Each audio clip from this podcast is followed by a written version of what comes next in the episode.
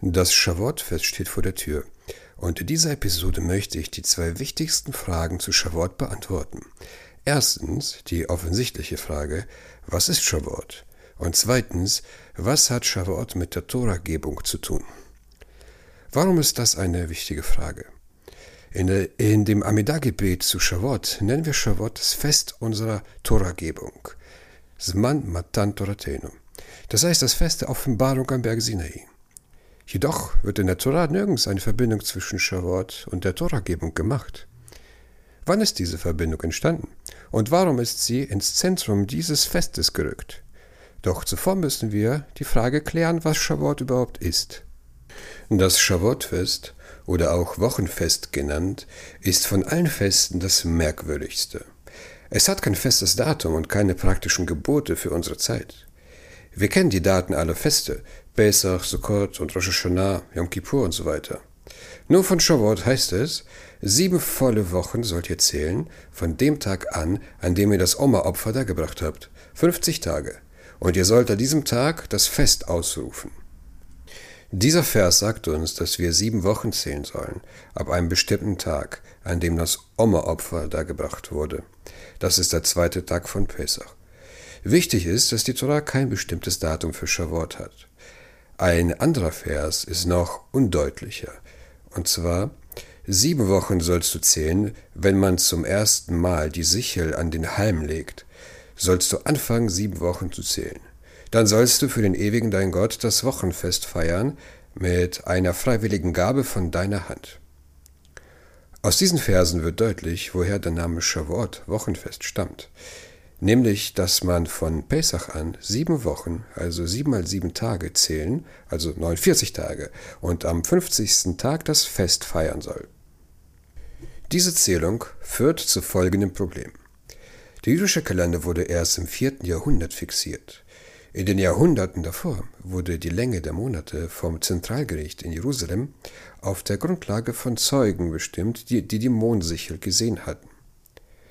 Daraus ergab sich, dass ein Monat entweder 29 oder 30 Tage hatte. Wenn wir nun von Pesach aus die sieben Wochen zählen und der Zufall will, dass die Monate Nisan und Iyar beide 30 Tage haben, dann findet Shavuot am 5. Sivan statt. Wenn aber beide Monate nur 29 Tage lang sind, findet Shavuot am 7. Sivan statt. Und wenn sie abwechselnd 29 und 30 Tage lang sind, fällt Shavuot auf den 6. Sivan. Es gibt also drei, möglich, drei mögliche Daten für Shavuot. Wie kann man auf diese Weise den Tag der Toragebung gedenken, die ja an einem bestimmten Tag stattfand? An welchem genau unterliegt eine Meinungsverschiedenheit zwischen Rabbi Yosse und den Chachamim in der Gemara Shabbat 86b. Laut Rabbi Yossi fand die Toragebung am siebten Sivan statt, während die Chachamim sie auf den sechsten Sivan datierten. Wer hat recht? Bei solchen Fällen versuchen wir, ein Gleichgewicht zu halten und beiden Meinungen zu folgen. Heute jedoch, da wir einen festen Kalender haben, fällt Shavuot immer auf den sechsten und nie auf den siebten Sivan. Damit scheidet die Meinung von Rabbi Yosse aus. Und nur außerhalb von Eretz Israel wo wir jedes Fest zwei Tage feiern, werden wir Rabbi Yossi gerecht. Bevor ich auf die biblische Bedeutung von Shavuot eingehe, will ich noch eine andere Kontroverse erwähnen, die mit der Zählung der 49 Tage verbunden ist. Sie reicht weit in die Antike zurück. Von wann an soll man die 49 Tage bis Shavuot zählen? Die Torah äußert sich dazu nicht eindeutig. Es steht in Vaikra 23,15, ihr sollt von dem Tag anzählen, der auf den Schabbat folgt. Mimacharata Shabbat. Welcher Schabbat ist hier gemeint? Es gibt vier Interpretationen dieses Ausdrucks, der zur wohl längsten Spaltung in der Geschichte des jüdischen Volkes geführt hat. Die einen meinen, das Wort Schabbat beziehe sich auf den wöchentlichen Schabbat, der entweder in die Woche des Pesachfestes fällt oder danach. Die anderen meinen, der Schabbat beziehe sich auf den für das Pesachfest vorgeschriebenen Ruhetag selbst. Die Position der Pharisäer, das sind die Vorgänger der Rabbiner, war, dass mit Schabbat hier der Pesachtag gemeint sei, also der 15. Nisan. Sollte hier mit Schabbat der siebte Wochentag gemeint sein, so bliebe unklar, welcher Schabbat genau gemeint ist. Überhaupt finden wir im Buch Leviticus oder Vaikra mehrere Bedeutungen des Wortes Schabbat. Neben dem siebten Tag bedeutet es auch das siebte Jahr oder es bezieht sich auf den Schabbat des Landes oder einen Zyklus von sieben Jahren oder auch auf das Fest selbst. Dies ist die traditionelle Sichtweise, die auch in der Septuaginta, in der griechischen Übersetzung der Torah im dritten Jahrhundert vor der Zeitrechnung bestätigt wird.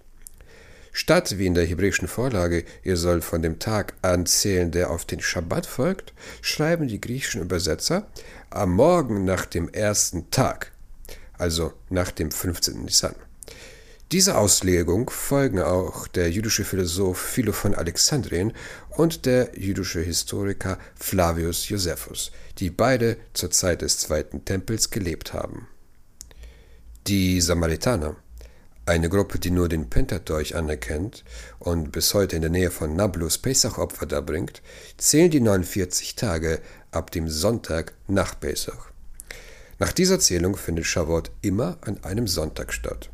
Fällt Pesach, der 15. Nisan, auf einen Montag, warten die Samaritaner mit der Zählung bis Sonntag.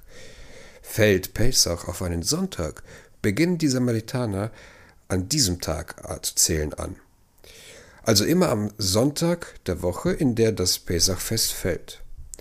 Das führt dazu, dass die Samaritaner Shavuot manchmal sieben Tage später feiern als andere Juden.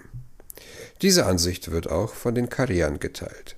Die Kareer sind eine jüdische Sondergemeinschaft, die im 8. Jahrhundert nach der Zeitrechnung entstanden ist. Sie lehnen die mündliche Überlieferung ab und befolgen nur den wörtlichen Text der Torah. Die Qumraniten oder die Sekte aus Qumran zur Zeit des, aus der Zeit des Zweiten Tempels, die heute nicht mehr existiert, hat wiederum eine andere Zählung. Für sie bezeichnete die Torah mit Schabbat die sieben Tage des Pesachfestes. Dementsprechend begann die Zählung der 50 Tage erst mit dem Ende des Pesachfestes. Nachdem wir die verschiedenen Zählweisen kennengelernt haben, wollen wir uns nun den biblischen Bedeutung von Shavuot zuwenden. Das Fest hat einen anderen Namen. Fest der Ernte der Erstlingsfrüchte. Chag Hakatzir Bechorei Maasecha in Schmod 23, 16. Mit Erstlingsfrüchten ist ja die Weizenernte gemeint. Alle drei Feste markieren den Beginn oder das Ende der Ernte. Pesach zum Beispiel markiert den Beginn der Gerstenernte. Drei Monate später, an Shavuot, reift der Weizen. Vier Monate später, an Sukkot, endet die Erntezeit mit der Wein- und Olivenernte. Nicht umsonst wird das Land Israel als Land von Weizen und Gerste gepriesen, Eretz Chita Useora. Zu Shavuot war jeder Bauer verpflichtet, seine Erstlingsfrüchte in den Tempel zu bringen und folgende Erklärung abzugeben. Ein wandernder Aramäer war mein Vater, und er zog hinab nach Ägypten. Die Ägypter aber behandelten uns schlecht und unterdrückten uns und auferlegten uns harte Arbeit. Und der Ewige führte uns heraus aus Ägypten mit starker Hand und ausgestrecktem Arm. Er brachte uns an diesen Ort und gab uns dieses Land, ein Land, in dem Milch und Honig fließen.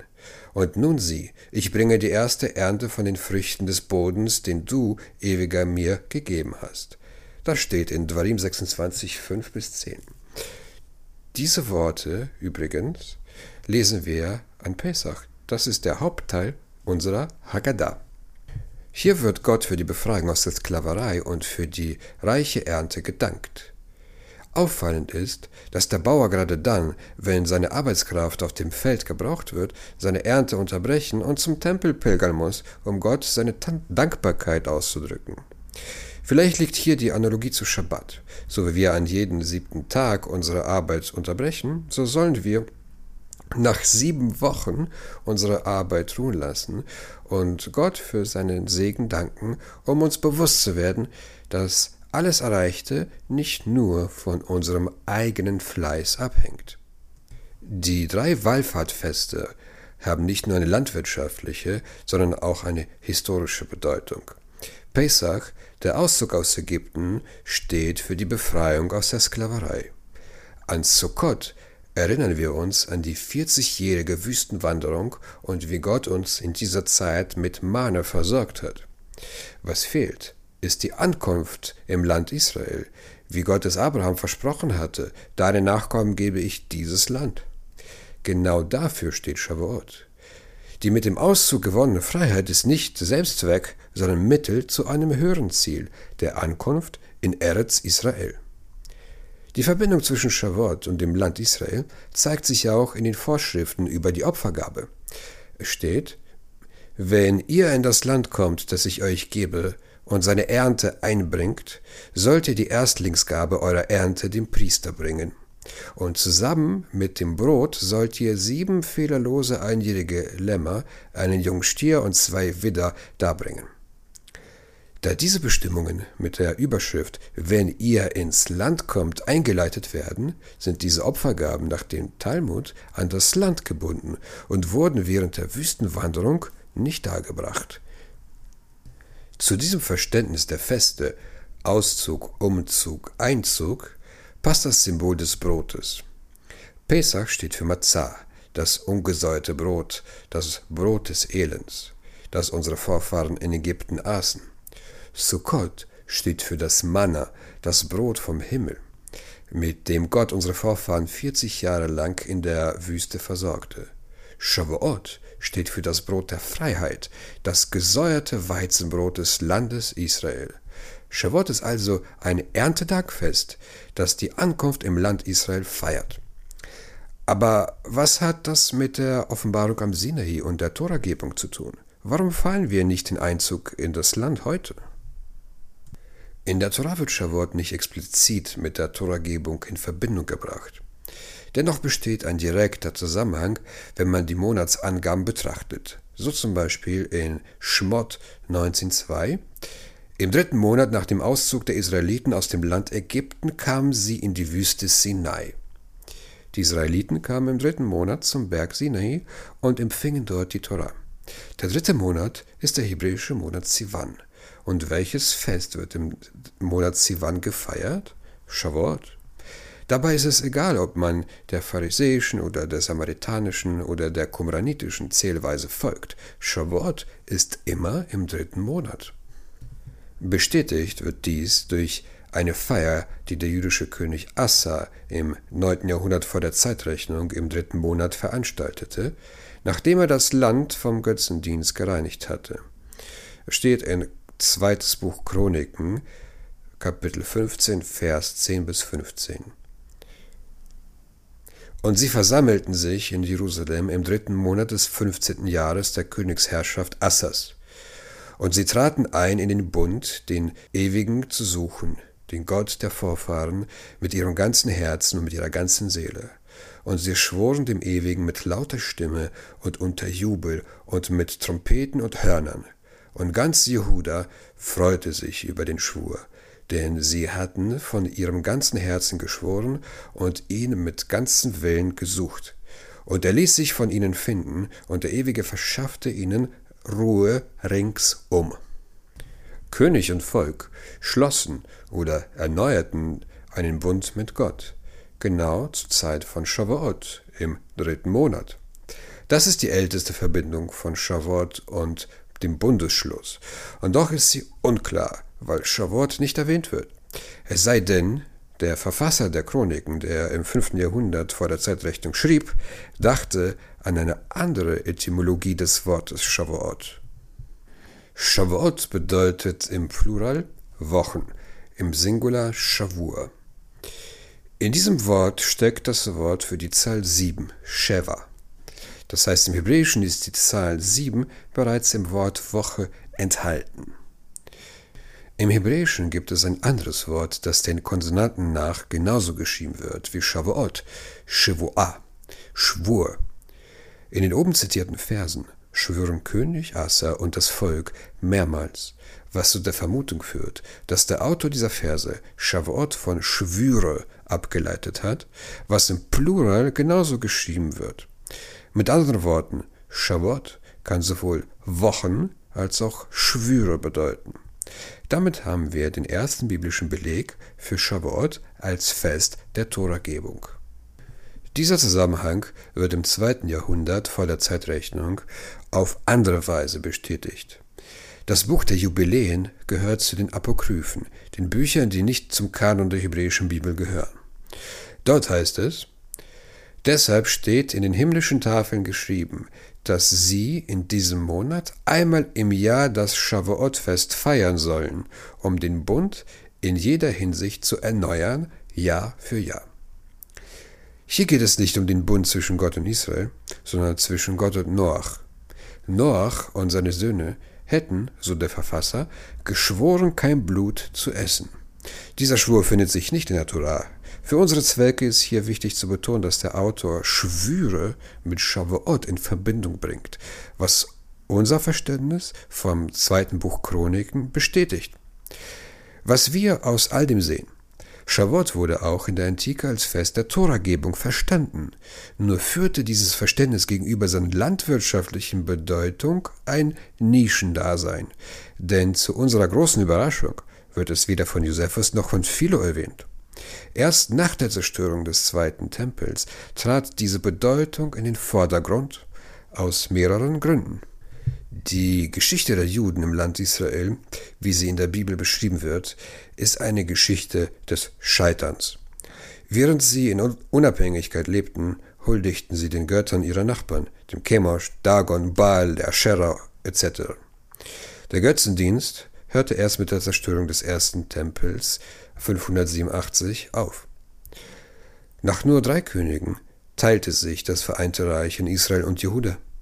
Mit wenigen Ausnahmen waren auch die Könige Götzendiener, so Menasche, der 55 Jahre regierte und von dem es heißt, er tat, was böse war in den Augen des Ewigen, so abscheulich wie das, was die Nationen getan hatten, die der Ewige vor den Israeliten vertrieben hatte.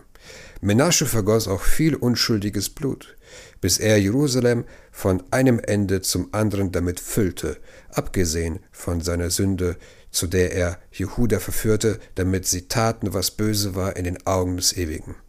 Das steht im zweiten Buch der Könige, Kapitel 21. Aber auch von König Schlomo, dem Erbauer des ersten Tempels, heißt es, Schlomo lief der Astrate nach, der Göttin der Sidonier, und Milkom, dem Scheusal der Ammoniter. Damals baute Schlomo auf dem Berg, der gegenüber von Jerusalem liegt, eine Kulthöhe für Chemosh, das Scheusal Moabs, und für Molech, das Scheusal der Ammoniter. Das steht im ersten Buch Könige, Kapitel 11. Nicht nur Könige und Fürsten waren moralisch verkommen, sondern auch die Priester, deren Aufgabe es war, das Volk in der Torah zu unterweisen, von denen es heißt, die Priester haben meiner Weisung Gewalt angetan und entweihten, was mir heilig war, und vor meinem Schabbat haben sie ihre Augen verschlossen, und so wurde ich in ihrer Mitte entweiht. Das steht im Buch Jecheskel Kapitel 22. Die Propheten ermahnten König und Volk, dem Götzendienst abzuschwören, die Korruption zu bekämpfen und die zur Gerechtigkeit zurückzukehren, doch sie blieben erfolglos. Auch zur Zeit des Zweiten Tempels hingen die Juden fremden Kulturen wie dem Hellenismus an. Als die Makkabäer 143 vor der Zeitrechnung die Hellenisten besiegten und die Juden nach 400 Jahren Abhängigkeit ihrer Freiheit erkämpft hatten, dauerte es kaum eine Generation – bis die Makkabäer zu dem wurden, was sie bekämpft hatten, Hellenisten. Bei so vielen Irrwegen war es nicht leicht, Shavuot als Fest der Torah zu feiern, wenn die Torah nicht geschätzt wurde. Andererseits war es nach der Zerstörung des Tempels durch die Römer nicht leicht, Shavuot als Fest des Landes zu feiern, ohne Land. Erst nach dieser Katastrophe kam es zu einer Hinwendung zur Torah. Die Rabbiner spielten dabei eine zentrale Rolle. Sie mussten die zerstörte Theokratie für die Zukunft erhalten, indem sie alles auf die Bildung setzten. Sie gründeten Schulen, führten Reformen ein und machten die Torah zum religiösen Zentrum jeder Familie. Ihnen ist es zu verdanken, dass Shavuot in seiner ursprünglichen Form als Fest der Toragebung gefeiert wird. Chag Shavuot Sameach